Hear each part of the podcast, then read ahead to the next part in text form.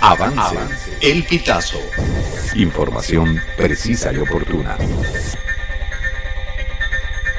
María Corina Machado descarta hipótesis de una candidatura alternativa en elecciones contra Maduro.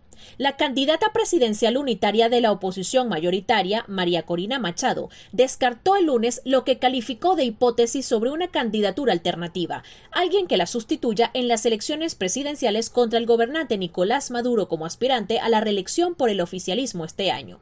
En una conversación virtual con el Atlantic Council, Machado recalcó que, en este momento, el gobierno de Maduro solo está dispuesto a aceptar una candidatura frente a la que se sientan cómodos y que derrotarían con facilidad.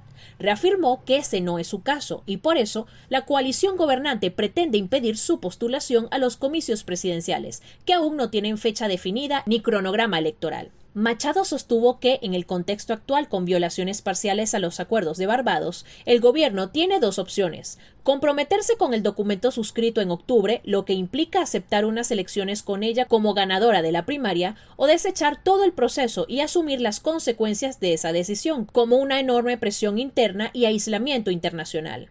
La ganadora de la elección primaria del 22 de octubre, convocada por la Plataforma Unitaria Democrática, reiteró que es fundamental el apoyo de la comunidad internacional, que respalda un proceso de negociación y que llama a respetar el Acuerdo de Barbados, para que haya unas elecciones libres y transparentes en 2024.